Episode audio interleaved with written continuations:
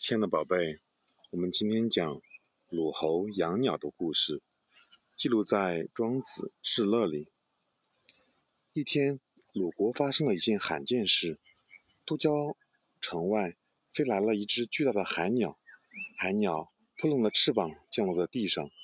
有人将这一情况报告给鲁国的国君，国君呢认为这只鸟一定是神鸟，于是派人把它抓住，放到了。太庙中进行供养。鲁国国君每天派人给这只鸟送来丰盛的酒肉，并叫乐工演奏美妙的音乐给他听。但是这只鸟呢，却并不领情。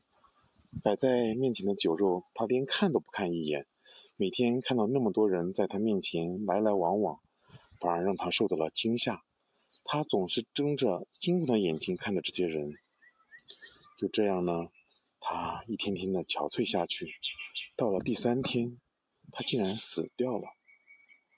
鲁国国君非常不解，他觉得自己那么精心的照顾了他，怎么会死呢？这其实呢，是因为他的方法不对头。他用供养人的方法供养鸟，这怎么能行呢？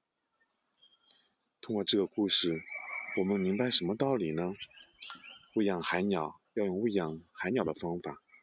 如果国君按照自己的喜好来供养鸟，所以呢，海鸟根本不能适应。这个故事告诉我们，做任何事情呢，都要采取正确的方法，明白对方的真正需要，这样才有针对性，否则呢，必然会导致失败。